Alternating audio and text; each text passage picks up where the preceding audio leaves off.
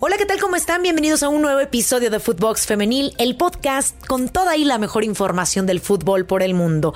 Hoy es 25 de marzo del año 2022. Soy Brenda Flores. Comenzamos. Footbox Femenil, un podcast con las expertas del fútbol femenino, exclusivo de Footbox. ¡Viva Hanna Gutiérrez! La jugadora de Tigres fue elegida como una de las 20 mejores promesas en el fútbol femenino por el portal Gol, después de las grandes actuaciones que ha tenido con su club y el equipo tricolor. Hanna ocupó el lugar 15 de la lista del premio NXGN. El medio destacó sus 100 partidos en la Liga MX. Además, elogiaron su capacidad para jugar como defensa o en el medio campo. La jugadora es la única mexicana en la lista que fue liderada por Melchid Morny, ganadora de la edición 2022 del premio NXGN. Esta crack juega en el medio campo con Haití y destacó en el Mundial Sub-20 de hace cuatro años cuando apenas tenía 14 años. Lo imperdible del fin de semana.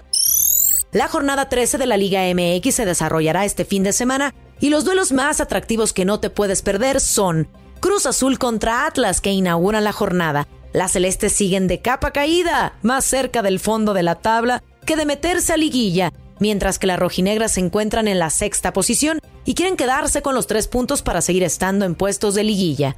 Rayadas contra Santos. La pandilla viene herida tras su primer descalabro en el torneo y quieren mantener el paso perfecto cuando reciban a unas guerreras que vienen de golear y sumar posiciones. Las águilas visitan a las poblanas en el que quizás sea el duelo más disparejo de la jornada, pues las locales ocupan el lugar 13 de la general, lo cual las sitúa fuera de liguilla. Caso contrario a las azul cremas, que su última goleada las tiene con 25 puntos y cuarto lugar en la tabla, con claras aspiraciones a estar en la fiesta grande. Y por último, no podemos perdernos el duelo entre las tuneras y tigres, en donde las felinas quieren aprovechar su buen paso para quedarse con los puntos y pelear por ser líderes del torneo. Esto fue lo imperdible del fin de semana. Sub-17, base del fútbol sudamericano. La base del futuro del fútbol femenil en Sudamérica son las selecciones nacionales sub-17, categoría que próximamente disputará la Copa del Mundo. Hay selecciones que ya tienen su boleto. ¿Quiénes son? Nuestra compañera Milena Jimón nos tiene todos los detalles. ¿Qué tal? ¿Cómo les va Milena Jimón por este lado? Y en el análisis de hoy vamos a estar hablando de las pequeñas, de las chicas, sí, porque esta es la base del futuro de las selecciones, del futuro del fútbol femenino. Se trata de las selecciones sub-17 eh, de Sudamérica, porque hace pocos días nada más vimos el final de lo que fue ese sudamericano, donde Brasil y Colombia lograron eh, clasificarse a la Copa del Mundo que se disputará en la India el próximo mes de octubre, pero también una selección como la de Chile que viene trabajando muy bien y que además se clasificó a la Copa del Mundo de Francia 2019 mayores por primera vez en su historia, también logró ese pase al ansiado evento, ¿no? que es obviamente la Copa del Mundo de la categoría en este cuadrangular final que decidía entonces los clasificados a la Copa del Mundo. Bueno, Colombia y Brasil en la última fecha se disputaban el campeón del torneo. Y en este caso Brasil termina ganando y poniéndose por la mínima, un gol por cero. Pero de todas formas hay que hablar del gran torneo que tuvo esta selección colombiana. Una selección cafetera que marcó 23 goles y apenas recibió dos durante el torneo sudamericano. En la primera fase le había ganado a Argentina 3 goles por 0, después le goleó a Bolivia 7 a 0, también le marcó a Paraguay 5 goles y a Venezuela 6 a 0. No recibió goles en esa fase final, que además termina goleando 8 a 0 a Chile y después le ganó 3 a 0 a Paraguay. Es una generación interesantísima la que podemos disfrutar después de la que en el 2008 termina consiguiendo ese título sudamericano con Natalia Gaitán, con Yareli Rincón, con Vidal, con Salazar, Paula Sánchez, jugadoras como Tatiana Ariza, jugadoras que han sido eh, hoy por hoy eh, claves en la selección de mayores y representa el quinto mundial después de haber participado en ese Nueva Zelanda 2008. También participaron en Azerbaiyán 2012, en Costa Rica 2014 y en Uruguay 2018. Así que le sienta bien esta categoría a la selección cafetera que por supuesto la estamos elogiando, pero la gran ganadora de esto ha sido Brasil, que ha sido una campaña perfecta. Victoria en todos los partidos desde la fase inicial hasta el cuadrangular final y además sin recibir goles en su portería. Es la cuarta vez que consigue el campeonato sudamericano de esta categoría. Brasil, eh, la verdad que es a nivel continental la selección más preparada, más trabajada y donde se hace mucho énfasis en el desarrollo de las jugadoras. Por eso podemos decir que es la única selección realmente que le ha podido competir a las grandes potencias como Estados Unidos, Canadá, eh, Francia, Alemania, en la rama femenina, ¿no? Además de que el torneo local es eh, poderoso y muchas jugadoras eh, sudamericanas optan por participar en el torneo del fútbol brasileño. Pero habíamos arrancado hablando de Chile y es la tercera vez que un combinado chileno de cualquier categoría logra clasificarse a la Copa del Mundo. Dos en la sub-17 y la de mayores que ya les había comentado. Eh, fue un partido muy interesante el que se vivió en el Estadio Charrúa de Montevideo, donde Chile venció 2 a 0 al Albirroja y por eso se clasifica también a la Copa del Mundo en la India. Así que un torneo donde podemos comenzar a ver las próximas estrellas de nuestro continente, donde Venezuela quizás dejó mucho que desear, una sola victoria en el campeonato en la fase de grupos y no pudo acceder a la fase final pero con mucho talento por trabajar. Eso es lo que hizo falta. En este módulo, la posibilidad de trabajar, concentrarse y hacer módulos de trabajo, por supuesto, para poder eh, hacer esa pequeña diferencia que a la hora de la chiquita es lo que te da la confianza para enfrentar un torneo sudamericano. Y ahora seguramente muchas de estas chicas van a estar participando en el Sudamericano Sub-20 que arranca el 6 de abril, donde Chile enfrentará entonces a Argentina en esa primera jornada, después Perú también enfrentará a Venezuela. Esto se va a disputar en Chile justamente, posteriormente Brasil, Uruguay y Bolivia, Ecuador cerrarán la primera fecha de este sudamericano que busca por supuesto el cupo a la Copa del Mundo que se realizará en Costa Rica y arrancará el 10 de agosto hasta el 28 de ese mismo mes.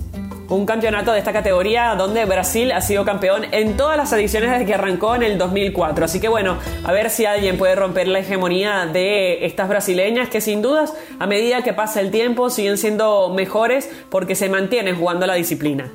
Bueno, nosotros estaremos llevándoles toda la información del deporte femenino en nuestro continente y por eso estén atentos a Footbox Femenil. Abrazo. Braga conquista título. El SC Braga venció en la tanda de penales al Benfica en la final de la Copa de la Liga. La primera mitad fue muy equilibrada, con ambos equipos creando muchas oportunidades de gol. La mejor ocasión de la primera parte llegó en el minuto 26 con la mexicana Mira Delgadillo de cabeza al poste. Fue una primera parte intensa y el vacío del descanso es realmente engañoso, dada la búsqueda constante de ambos equipos por abrir el marcador. La mejor ocasión de la primera parte llegó en el minuto 26 con la mexicana Mira Delgadillo de cabeza al poste. Fue una primera parte intensa y el vacío del descanso es realmente engañoso, dada la búsqueda constante de ambos equipos por abrir el marcador. En la segunda parte la intensidad bajó y los equipos se fueron anulando entre sí, tanto que el partido se fue a la prórroga. En la prórroga, la mejor oportunidad de gol fue para las Minotas. En el minuto 117, tras un saque de esquina, Vanessa Márquez lo desvió de cabeza y el balón lo detuvo sobre la línea de gol la portera del Benfica. En los penaltis, ambos equipos marcaron los dos primeros. En el tercero apareció una de las heroínas del partido, la portera Patricia Moraes. El internacional portugués fue un auténtico muro en la portería y salvó dos penaltis seguidos. Falló Laura Luis, sin embargo, Andreira Norton adelantó al Braga en el marcador. En el último penalti, cuando el marcador estaba 3 por 2, Chloe Lacaze tembló y mandó el balón por encima de la portería. Esta se convirtió en la primera copa de la liga que ganó el Braga con este logro, el club suma todos los trofeos nacionales de su historia. Keira Hamrowi del Paris Saint-Germain denunció acoso. La jugadora del Paris Saint-Germain, Keira Hamrowi, se siente acosada por tres de sus compañeras, entre ellas Aminata Diallo, que fue la primera detenida por la agresión que sufrió en noviembre pasado. Según revela el diario All Keep, el abogado de Hamrowi envió una carta a los servicios jurídicos y de recursos humanos del Paris Saint-Germain quejándose del acoso a su clienta por parte de Diallo, Marie Antoinette Catoto y Kadidi Atoudiani, además de algunos aficionados del club. Para el abogado de Hamrowi, esta situación que describe como una provocación, amenazas, insultos e intimidades causa una alteración grave de su salud psicológica que al producirse de forma repetida constituyen acoso moral. Al parecer, la convivencia entre Hamrow y Diallo no parece mejorar tras la agresión de noviembre, mientras que Catoto, la máxima goleadora de la historia del Paris Saint-Germain, parece tomar partido por la segunda.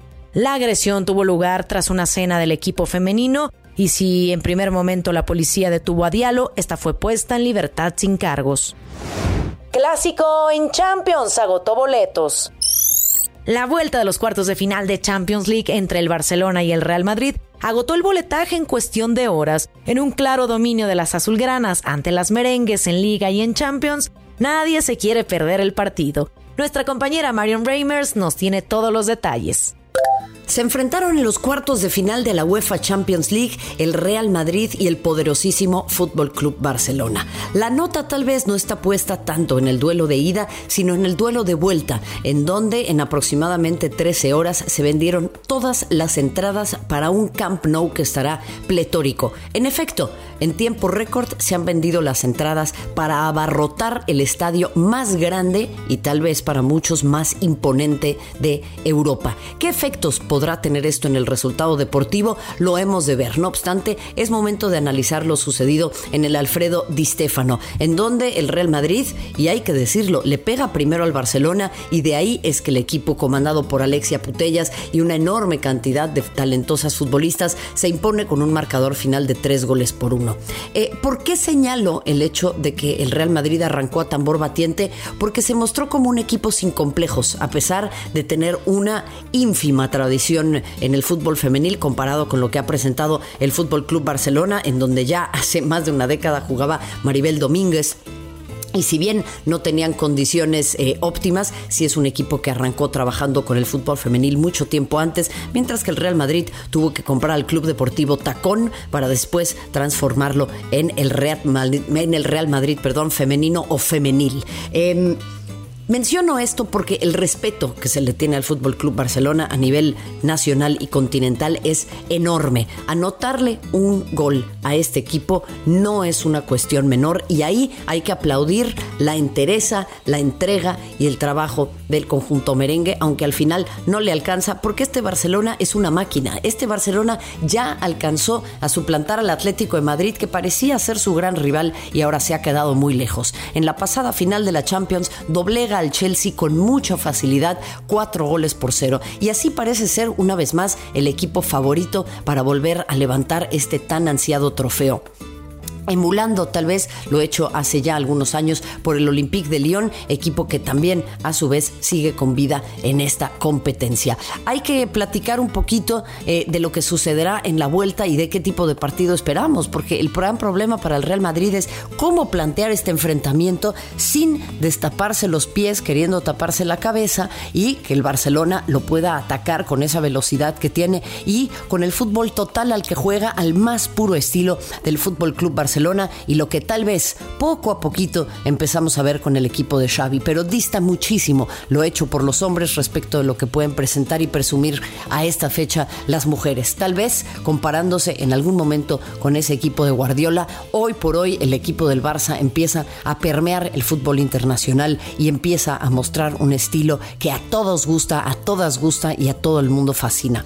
Ahora, ¿cómo plantear ese partido? Ya se lo decíamos, va a ser muy complicado, pero a mí lo que me eh, gustaría entender, independientemente de lo que suceda con las remodelaciones en el Santiago Bernabéu, es ¿Qué trabajo está haciendo la máquina mercadotécnica del Real Madrid, el club más poderoso del mundo, como para poder verdaderamente impulsar a sus futbolistas? ¿Por qué no juegan en el Santiago Bernabéu? ¿Por qué lo hacen en el Alfredo Di Stéfano? Eh, Ahí el Barça les vuelve a ganar la partida. Y la gran pregunta será también cómo es que puede este escenario incidir en el tema deportivo. ¿Será intimidante? ¿Será todavía un peso mayor al margen del marcador y de la diferencia en plantillas para el Real Madrid lo que pueda hacer la gente en esa histórica fecha en donde por primera vez las jugadoras van a estar en el Camp Nou? Lo decía hace un par de años Alexia Putellas también. No podemos jugar en el Camp Nou hasta que no llenemos siempre el mini estadio y lo han logrado. ¿Será esa tal vez la asignatura pendiente del Real Madrid? Empezar a lograr que, ese, eh, que esa afición de paladar negro, esa afición tan exigente, presente un poco de paciencia, pero también resiliencia y apoyo para estas jóvenes que empiezan ya también a marcar historia, entre ellas, por cierto, la mexicana Kenty Robles. Hay una de las grandes asignaturas pendientes para la afición, no únicamente en España, sino en el mundo, porque si usted se dice afición, o aficionado al Real Madrid, créame, le he preguntado a un montón de gente y muy poquita sabe que su equipo está jugando los cuartos de final de la UEFA Champions League contra el tan odiado rival al que se le presenta como un nuevo clásico, aunque en realidad el clásico original del fútbol femenil sigue siendo en este país el Atlético de Madrid contra el Fútbol Club Barcelona, le pese a quien le pese. Si lo desean cambiar, queridos madridistas, queridas madridistas, les sugiero se empiecen a poner las pilas porque el rival de enfrente les está ganando la partida. Y no olviden escucharnos en Spotify. Califícanos con 5 estrellas. Nos pueden seguir lunes, martes y viernes. Síganos en nuestras cuentas personales, arroba BrendaFlowersR, y pueden encontrar a Footbox en todas las redes sociales. Escríbanos. Soy Brenda Flores. Hasta la próxima. Footbox Femenil, podcast exclusivo de Footbox.